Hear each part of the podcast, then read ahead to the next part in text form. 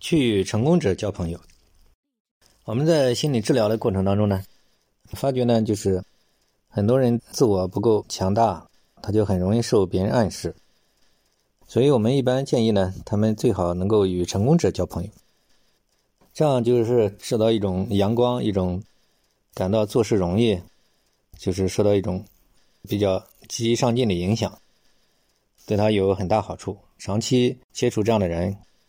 呃，比如接触这种很好的咨询师，其实也是起到积极上进的作用嘛。那么很多人呢，他们喜欢就跟那些同病相怜，就跟这些病友啊、这些消极的人去跟他们交朋友啊、聊天。